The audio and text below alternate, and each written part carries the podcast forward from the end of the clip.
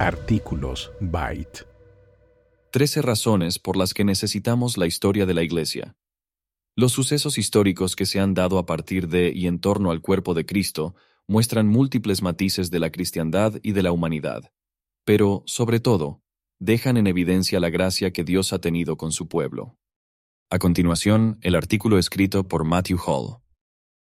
Me encanta dar clases sobre una amplia gama de temas históricos. Si me ponen a dar lecciones sobre la Guerra Fría y el surgimiento del conservadurismo político a estudiantes universitarios de historia de Estados Unidos, estoy en mi lugar de felicidad académica.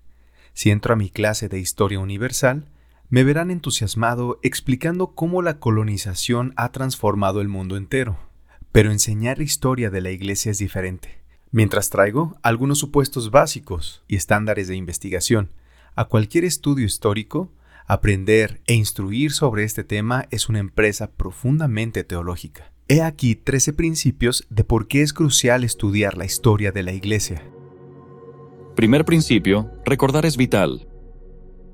A lo largo de la escritura, recordar correctamente es fundamental para la fidelidad.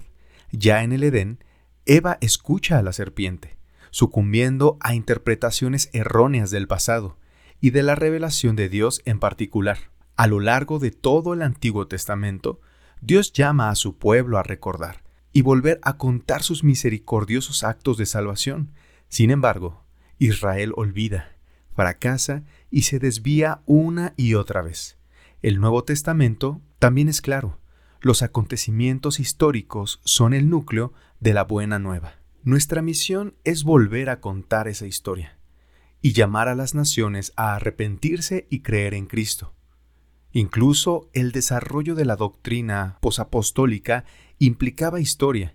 Los padres y concilios de la Iglesia primitiva tuvieron que determinar, por ejemplo, qué significaba afirmar con seguridad histórica que Jesús era tanto Dios como hombre. Segundo principio, el Creador soberano también es el Señor soberano. Una doctrina sólida de la providencia divina nos recuerda que la historia humana es un lienzo gigante en el que vemos a Dios pintar su plan soberano. La historia no es cíclica, en ningún sentido marxiano, más bien, todo conduce a un gran resumen en Cristo. Tercer principio. La historia encaja en el drama divino de la creación, la caída y la redención. Durante dos milenios, el pueblo de Dios ha dado testimonio de las verdades de su poder y señorío, de la centralidad de su obra salvadora en Cristo, y de la esperanza ofrecida gratuitamente en el Evangelio. Desde Pentecostés, Dios ha venido demostrando esta gran historia de redención en lugares reales, poblados por personas reales, en la Iglesia. Como puestos de avanzada visibles del reino de Cristo, las congregaciones son el lugar donde esa gran historia, una metanarrativa que las gobierna todas, por así decirlo, se enfrenta y choca continuamente con los relatos de este mundo y de la presente era del mal. La historia de la Iglesia cuenta los relatos de esa confrontación, en toda su belleza y desorden. Cuarto principio. La meticulosa providencia de Dios no debe hacernos presumir de su misteriosa providencia. Los historiadores deben tener cuidado de no atribuir casualmente motivos divinos donde Dios no los ha revelado claramente. Por las escrituras entendemos sus propósitos últimos de redención, y su promesa de edificar su iglesia. Sin embargo, a menudo carecemos de una explicación humana de por qué sus planes siguen un curso determinado. Debemos estar dispuestos a reconocer la naturaleza misteriosa de la providencia y guardar silencio allí donde Dios calla. Quinto principio. Dios tiene propósitos únicos para su iglesia. La iglesia es históricamente única. Dios entra en un pacto particular con este nuevo pueblo, a través de la obra salvadora de su Hijo, y le hace promesas reveladas en las Escrituras.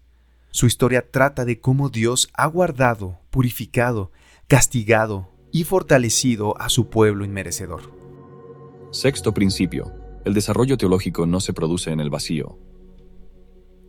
Comprender las circunstancias históricas que rodean la formulación doctrinal debería hacernos mejores teólogos.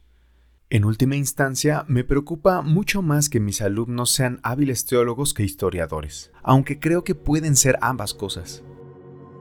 Séptimo principio. La verdad importa. A veces la historia de la Iglesia nos recuerda los fallos y defectos de muchos de nuestros antepasados, incluso de nuestros héroes. Un reto para cualquier generación de cristianos es no encubrir o excusar estos fallos. Por ejemplo, los bautistas del sur y la raza, Jonathan Edwards y la esclavitud, la complicidad de Juan Calvino en la muerte de Miguel de Cerveto, etc. Enfrentarse a tales verrugas con honestidad histórica no es solo un deber académico, sino que también da gloria a Dios, y nos recuerda que la perseverancia de la Iglesia nunca ha dependido de ningún ser humano. Todos somos demasiado frágiles e imperfectos. La Iglesia de Jesucristo es establecida, promovida y custodiada por el Rey mismo. Octavo principio.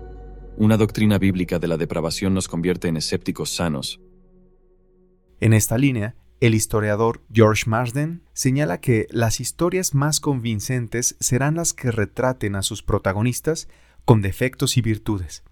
La doctrina bíblica de la depravación no solo nos proporciona un escepticismo apropiado, sino también la humildad necesaria para reconocer que carecemos de certeza autoritativa sobre lo que ocurrió en el pasado. Esta doctrina debería advertirnos contra la tentación de la agiografía, llamándonos, en cambio, a decir la verdad de forma crítica sobre quienes nos han precedido. Noveno principio. La historia de la Iglesia es nuestra historia corporativa. No importa tu nacionalidad, etnia, raza o estatus socioeconómico. Si estás en Cristo, la historia de la Iglesia es la de tu verdadera comunidad y parentela.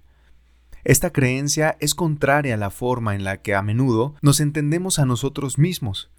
Mis hermanos y hermanas del siglo XVI, por ejemplo, componen mi familia espiritual.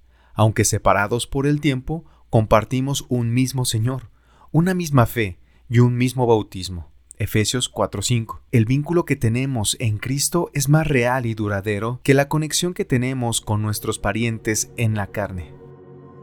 Décimo principio. Debemos tratar a nuestros propios hermanos y hermanas con gracia y verdad. Se requiere humildad y empatía antes de juzgar con demasiada facilidad los motivos, los prejuicios o las intenciones. Debemos preguntarnos qué haríamos nosotros en el lugar de los demás. La honestidad nos obliga a hablar claro cuando generaciones anteriores de cristianos se han equivocado. Por ejemplo, antisemitismo, persecución de minorías religiosas, esclavitud, supremacía blanca, etc. Pero también debería hacernos hablar con claridad y empatía, reconociendo que no somos muy diferentes a ellos. Décimo primer principio. La historia de la Iglesia es global. Si el pueblo de Dios procede de todas las tribus y naciones, escribe Mark Knoll, entonces una historia del pueblo de Dios debería intentar abarcar a todas las tribus y naciones.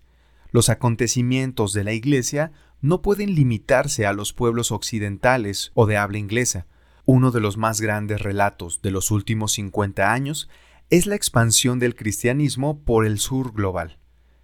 Este ha marcado el retorno de la fe a regiones que habían sido alcanzadas con el Evangelio en el primer milenio. Décimo segundo principio. La erudición histórica siempre será revisionista y evolutiva. Sí, la verdad es objetiva, real y conocible. Esta convicción se basa en el carácter y la naturaleza de un Dios que se revela a sí mismo y dice la verdad.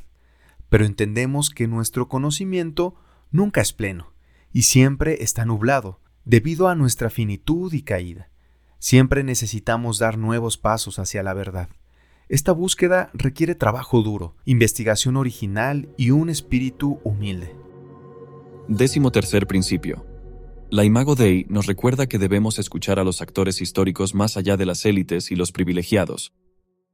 No todos los actores o grupos tendrán la misma relevancia histórica, pero deberíamos ser cautelosos a la hora de descartar a los que, a primera vista, pudieran parecer insignificantes. También deberíamos estar ávidos por permitir que los actores históricos hablen por sí mismos, y no a través de grupos o poderes mediadores. La Iglesia de Jesucristo sigue siendo, como siempre, un pueblo llamado a la fidelidad en este tiempo, mientras espera el regreso de Cristo y la consumación de su reinado en el siglo venidero.